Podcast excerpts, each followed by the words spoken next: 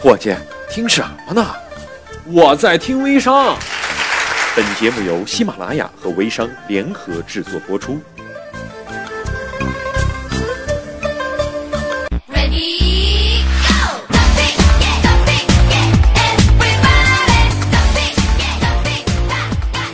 想挣钱就来听微商，听众朋友大家好，我是你们的好朋友蓝轩，上台给大家鞠躬了。今天来到台里面的时候啊，看见大刚两个脸都肿了，我就非常非常的费解，我就问大刚，我说是刚儿啊，咋了这是？被谁给打了？昨天晚上去哪儿鬼混了啊？让谁给欺负了呀？这么漂亮呢？大刚看了我一眼啊，与其说看了我一眼啊，不如说白了我一眼啊。白了我一眼之后说，哎，谁敢打我呀？还不是被我爸打的。我说咋的了？他说，哎，这不昨天晚上回家回晚了吗？回来晚了以后，我爸上来就给了我一逼兜，啪的一下，当时我就没反应过来。然后大刚就跟我这么说的哈，大刚就说他老爸就说你去哪儿去了？肯定在外面鬼混，和同学喝酒了吧？大刚一听心想啊，幸亏我没喝酒，马上就喊起来就说是没有调查就没有发言权啊，你凭啥说我喝酒了呢？哎，大刚他老爸就说没喝酒怎么回来这么晚呢？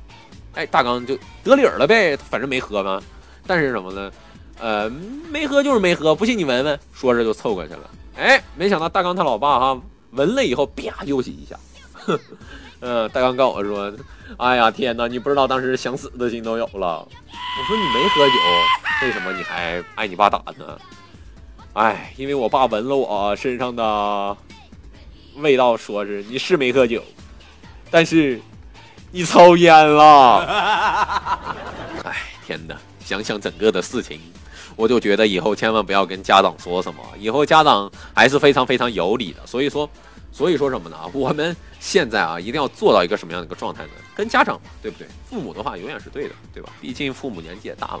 好，说到这么多，我们来看看我们今天要聊一个什么样的一个话题啊？我们今天要聊一聊微商应该如何正确分配精力和提高效率。为什么这么说呢？一直在强调啊，现在的微商暴力刷屏时代已经过去了，现在做的是熟人的生意，靠的是信任关系。当你的朋友圈的好友不信任你的时候，你的产品是卖不出去的。想必这样的话，大家早就听够了。那么到底该怎么做，对不对？我们今天就来聊一聊这样一个问题。啊，大家一定会经常收到各种各样的消息，比如说“你好，在吗？不好意思，加进来了，却一直没有时间聊天，请原谅啊。”大家都知道，这样的信息呢是为了和你互动，因为互动呢可以迅速激活你的粉丝，提高粉丝和你的交流频率。只有粉丝开始和你交流了，你才会有机会让他信任你，购买你的产品。所以说呢，这一点是建议大家每天花最多时间去做的。首先呢，第二点是什么呢？哈，用百分之三十的时间去分享价值。首先，我们要弄清楚你去分享价值的对象是你的粉丝和顾客，以及你的代理。你要明白什么？你的粉丝需要的是什么，或者说你们代理需要的是什么？买过你产品的顾客需要的是什么？你的粉丝天天上班压力那么大，他们需要的是快乐乐趣，需要的是八卦。没错，他们希望在翻朋友圈的时候看到的是能够让他们放松的消息。你的顾客呢，需要的是你的关心啊，你对他产品使用后的跟踪服务，这一点可能我们都呃很多微商啊都是做的不够啊，卖出去的产品之后就不管不顾了，所以说这也是我们复工率低的原因之一。